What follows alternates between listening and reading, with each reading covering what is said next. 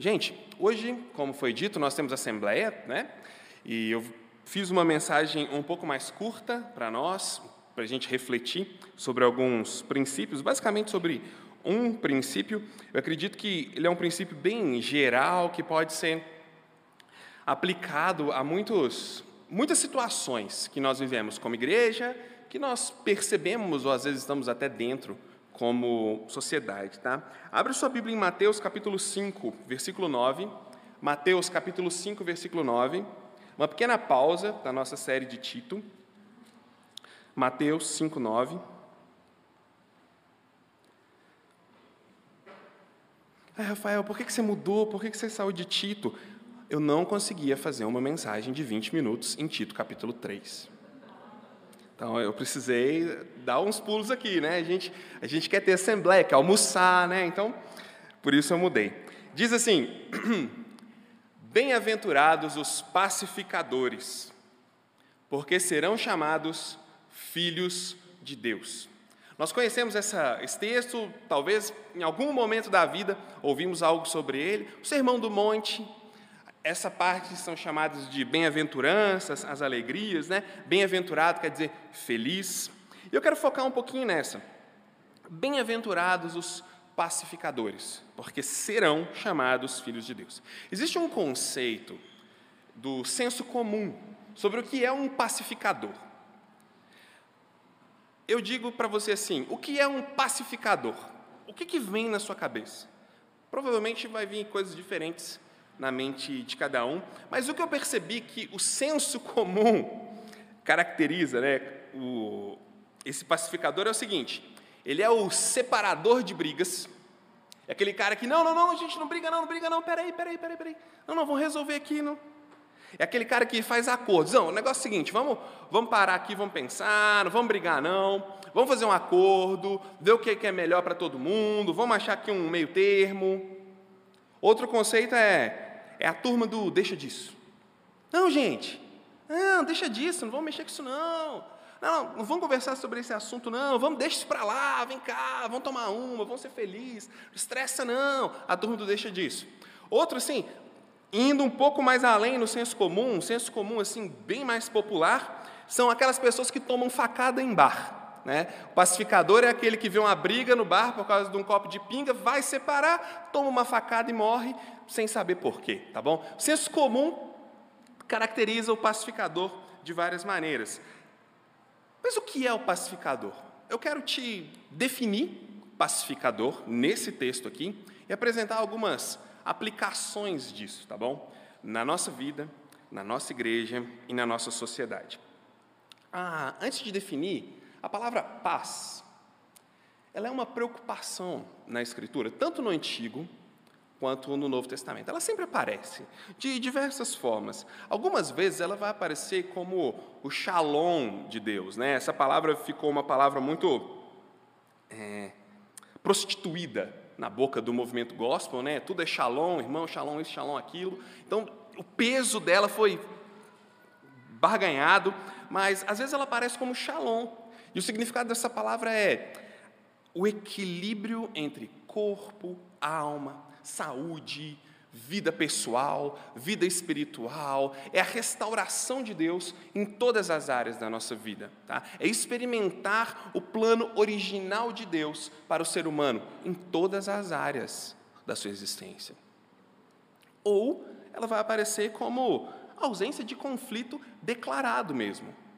Paz, não temos briga, não temos discussões, não temos facções. Se você olhar, vou passar aqui em alguns textos que falam da importância da paz. O primeiro deles está em Provérbios, capítulo 15.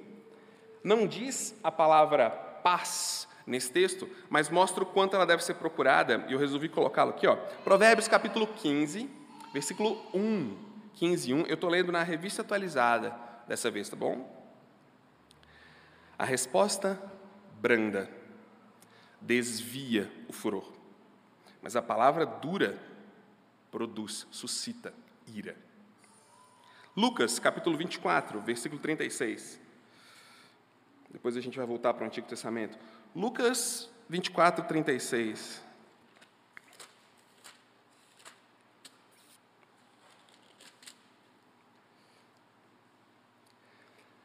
Falavam ainda essas coisas quando Jesus apareceu no meio deles. Quando os discípulos estavam ali preocupados né, com a ausência de Cristo, apareceu no meio deles e disse: Paz seja convosco. Aqui, muito mais no sentido de shalom do que ausência de guerra. Romanos capítulo 12, versículo 18. Romanos 12, 18.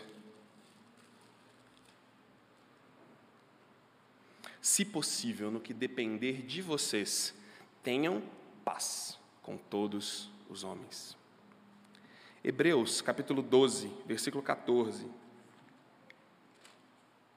Hebreus 12, 14.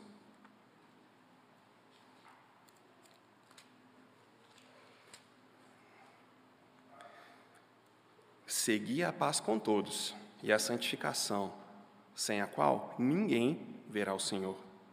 Por fim, 1 Pedro capítulo 3, versículo 11.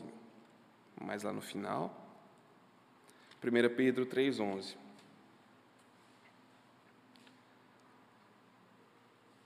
Aparte-se do mal, pratique o que é bom, busque a paz e empenhe-se por alcançá-la. Por que eu te mostrei esses textos aqui? Eu selecionei alguns só para te mostrar que paz é uma preocupação na mente dos autores do Antigo Testamento e dos autores do Novo Testamento. Paz é algo que deve ser buscado, paz é algo que deve ser perseguido, que deve ser desejado. Olha, Paulo diz lá em Romanos, o autor de Hebreus fala praticamente a mesma coisa. Busca paz, se empenha, faz o que você pode para alcançar essa paz. Mas essa paz, nesse sentido de shalom, ausência de guerra, como nós vimos, ela é importante, mas tem um outro aspecto da paz que aparece muito também. Eu separei dois textos que é um aspecto de esperança messiânica. Quando a gente fala de esperança messiânica, é o seguinte: existia na mente deles, na escritura que eles liam, que era o Antigo Testamento, no caso, uma esperança de que viria um dia um Messias, alguém que traria paz ao mundo, alguém que colocaria ordem nas coisas. Especificamente no Novo Testamento, alguém que colocaria o Império Romano no seu devido lugar e restauraria a estabilidade e o, povo judeu. Mas essa palavra paz aparece olhando lá para frente também, como uma paz que só esse Messias pode trazer. O que a gente vê é que, no decorrer dos séculos, as pessoas que eram ditas como o povo de Deus, eles entenderam essa paz e essa paz futura de maneiras diferentes e expectativas diferentes, e eles colocavam muitas vezes a expectativa social deles nessa paz, e as coisas ficavam um pouco complicadas. Mas fato é que existia uma esperança futura em alguém nomeado Messias, que traria ordem governo, paz, como ausência de guerra e como estabilidade, plenitude de todas as áreas da vida. Isaías capítulo 52, versículo 7. Isaías 52, versículo 7.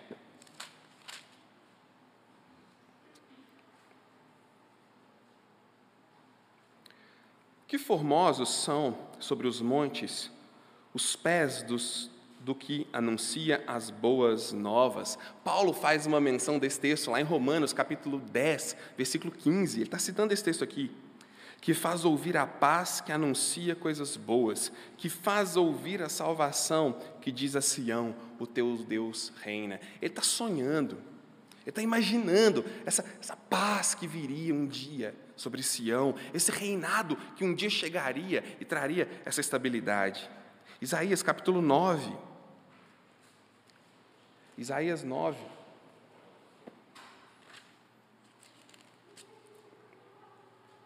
Do versículo 6 ao versículo 7. Porque um menino nos nasceu, um filho se nos deu, o governo está sobre os seus ombros. E o seu nome será Maravilhoso Conselheiro, Deus Forte, Pai da Eternidade e Príncipe da Paz. Para que se aumente o seu governo e venha paz sem fim sobre o trono de Davi. Venha paz sem fim para o povo judeu.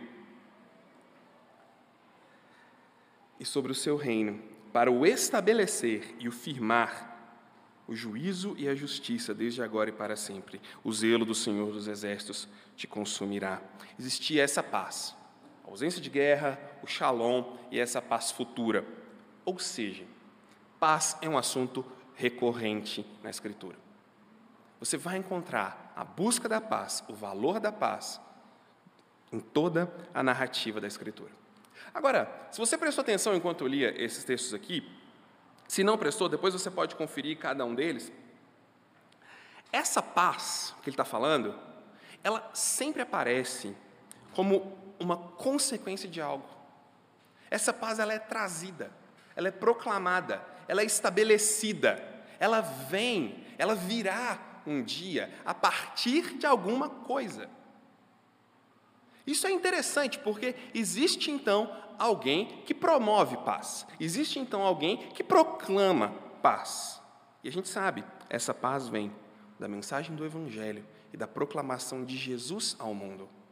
Quando a gente lê os textos de Isaías, quando a gente lê as profecias messiânicas, quando a gente vê o, o texto dizendo: busque paz, procure paz, que a paz venha sobre você, o ambiente, o contexto para essa paz, ou ele é diretamente a obra de Jesus, ou ele aponta profeticamente aquilo que Jesus vai fazer mas ela está sempre relacionada a Jesus. E ela é sempre uma consequência do que ele faz. Então pense nisso. Quando a gente está falando em paz, a gente está falando de algo que é uma consequência, que é um produto de algo que Jesus faz, de algo que vem dele. E o próprio Jesus é o supremo pacificador. O próprio Jesus é aquele que trouxe comunhão, trouxe estabilidade, trouxe recomeço entre Deus e o homem entre o homem e o homem. Jesus estabeleceu, recuperou o caminho entre Deus e o ser humano, tornando possível essa relação novamente. E como consequência disso, tornando possível a relação entre iguais, entre os seres humanos. Logo, quando Jesus fala, bem-aventurados os pacificadores, será que ele está falando do pacífico? Não.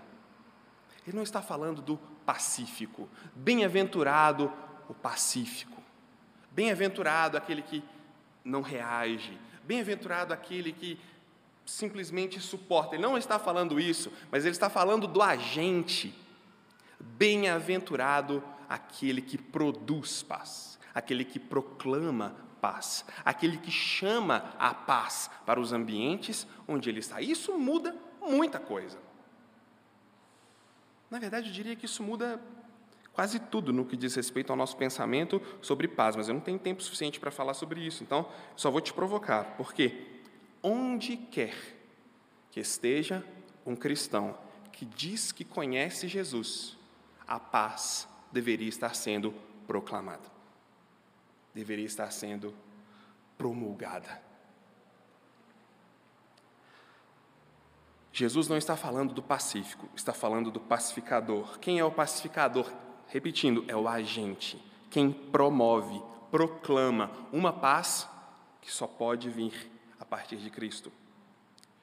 Nossa pacificação com Deus inclui a nossa pacificação e a nossa, a nossa proclamação, perdão, dessa paz aos outros. E, no final da, da corrente, ela inclui a proclamação de uma paz uns com os outros. Percebeu essa, essa cadeia? Cristo proclama paz entre Deus e nós. Nós proclamamos paz entre Deus e o próximo. E porque experimentamos paz com Deus, podemos experimentar paz uns com os outros. Jesus está dizendo: Feliz é aquele que proclama essa paz porque ele será chamado filho de Deus. Feliz é aquele que tem o pé firme num tipo de paz que ele só pode proclamar, mas ele não pode produzir. Em vez de se deliciar na divisão, na amargura, na discórdia, ou em algum tipo de mentalidade mesquinha que diz: vamos dividir e conquistar. Lembra, em Lucas capítulo 9, versículo 51 ao versículo 56? Tiago e João, chamados por Jesus os filhos do trovão, Algumas pessoas estavam ali falando contrariamente a eles, eles chegam para Jesus e falam assim: Ô Jesus, o senhor quer que manda fogo do céu para acabar com esse pessoal aqui? Jesus faz o quê? Manda fogo? Não, ele repreende eles. Porque ele não veio para se deliciar na divisão, ele não era mesquinho, ele veio para promover paz. O discípulo de Jesus se delicia em promover a paz, sempre que é possível. Agora, trazer paz não é apaziguar as situações. Pode até ser em determinado contexto, porque o nosso senso comum diz que é. Então, às vezes, eu serei um apaziguador de alguma briga, de alguma contenda, isso faz parte. Mas não é isso que ele está falando aqui. Ele não está falando de alguém que está procurando um meio termo, que está tentando encontrar um equilíbrio das coisas. Não, ele está dizendo de alguém que tem em Jesus o supremo modelo de pacificação. Que tem na atitude de Cristo para com Deus o modelo de pacificação. Efésios capítulo 2 fala isso para a gente. Ó. Efésios capítulo 2, do versículo 15 ao 17. Vou acelerar um pouquinho, tá? 2 do 15 a 17. Falando de Jesus, aboliu na sua carne a lei dos mandamentos na forma de ordenanças, para que dos dois criassem em si mesmo um novo homem, fazendo a paz. E reconciliasse ambos em um só corpo. Com quem? Com Deus por intermédio da cruz, destruindo por ela a inimizade. E vindo, evangelizou, trouxe uma boa notícia de quê? De paz a vocês que estavam longe e paz também aos que estavam perto. Qual é o modelo de pacificação de Deus? É Cristo, que se entregou e evangelizou. Olha o peso que ele coloca na palavra evangelizou paz, trouxe boas notícias, trouxe uma novidade. É isso que significa evangelizou. Ele trouxe uma novidade, algo tão ímpar, tão novo, tão revolucionário. Paz. Pense nisso. Ele trouxe algo tão revolucionário, a paz, que era a reconciliação de quem estava longe, a reconciliação de quem estava perto, por meio da cruz. Romanos capítulo 5, versículo 1 vai falar isso também.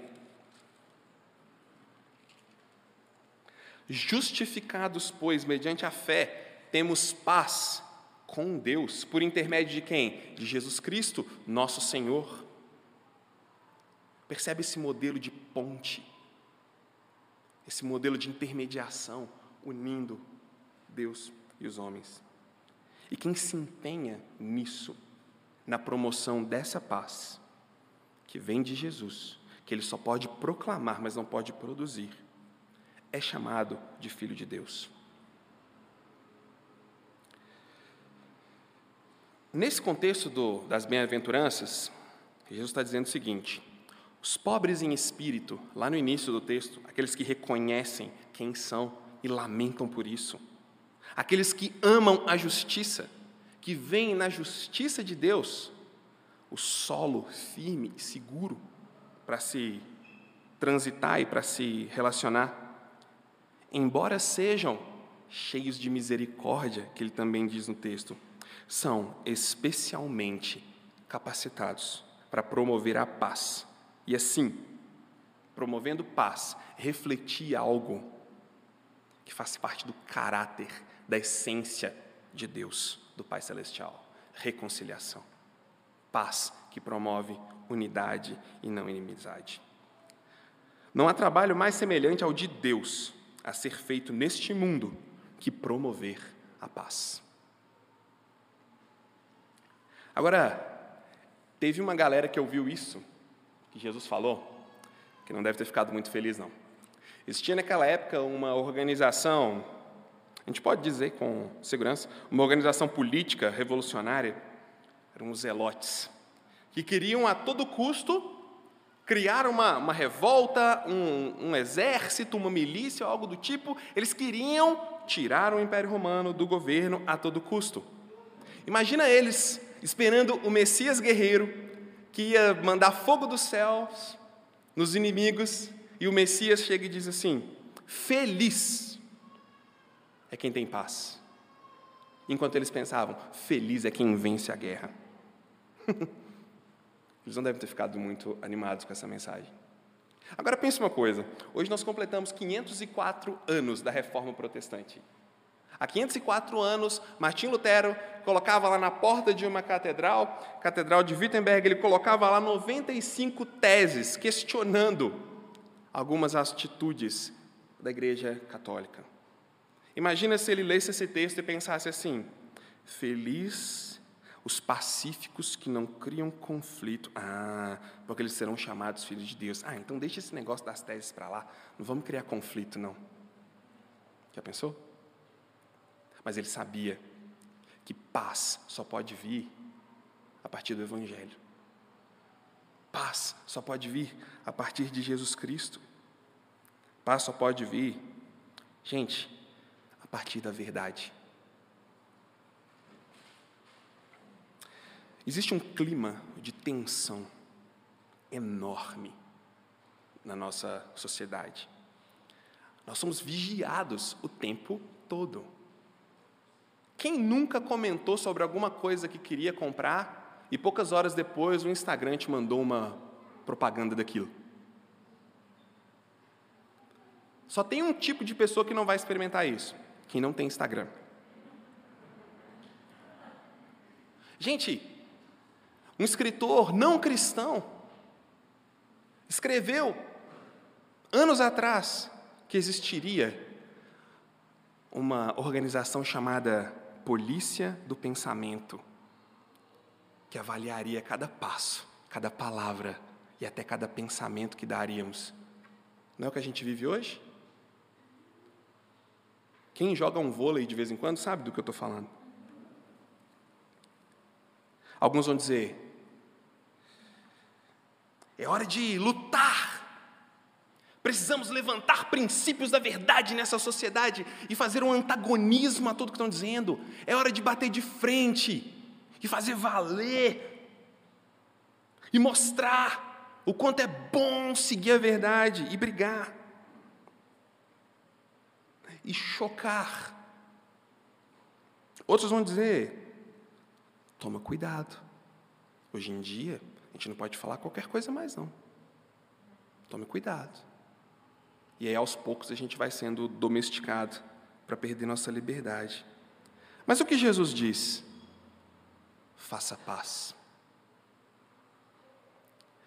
Jesus não está dizendo encontre um equilíbrio. Jesus não está dizendo ache um meio termo. Jesus não está dizendo Procure ali uma maneira de, de ser confortável em meio a esse clima de tensão. Jesus não está dizendo, vai lá e brigue por aquilo que você acha que é verdade. Jesus não está dizendo, vai lá e se omita naquilo que é verdade. Jesus está dizendo, vai lá e proclama alguma coisa que só quem me conhece pode fazer. Paz no meio dessa loucura que a gente vive. Defenda paz no meio da tensão que a gente experimenta. Mesmo que isso traga perseguição. Se você olhar o versículo 10, não é à toa que Jesus disse: Bem-aventurados os perseguidos por causa da justiça. Porque ele sabe, como Paulo disse lá em Timóteo, todos aqueles que querem viver piedosamente serão perseguidos. A verdade incomoda, a paz de Cristo, ela nos deixa desconfortáveis. Porque quem experimenta a paz de Cristo Sabe que não é na militância que se ganha o coração, é na paz, no modelo da entrega e da reconciliação, que é o modelo de Jesus. Confessar Jesus, como diz Romanos 1,9, né? confessar o Evangelho, porque eu sei que o Evangelho é o poder de Deus. 1 Pedro 3,15, santificar a Cristo como Senhor, estando preparado para responder qualquer um que pedir razão da esperança que você tem, isso pode ter um preço. Pode. Mas Jesus disse: Feliz também é quem paga esse preço. Mas isso é assunto para uma outra história, para uma outra hora. Mas por hoje, nesse clima de tensão e de angústia, em que ou somos motivados a gritar bem alto e brigar bem forte, ou somos domesticados a ficar calados e nos omitirmos. Eu vou concluir com uma frase para você pensar. A paz de Deus não é um meio termo. A paz de Deus é uma pessoa. Pensa nisso.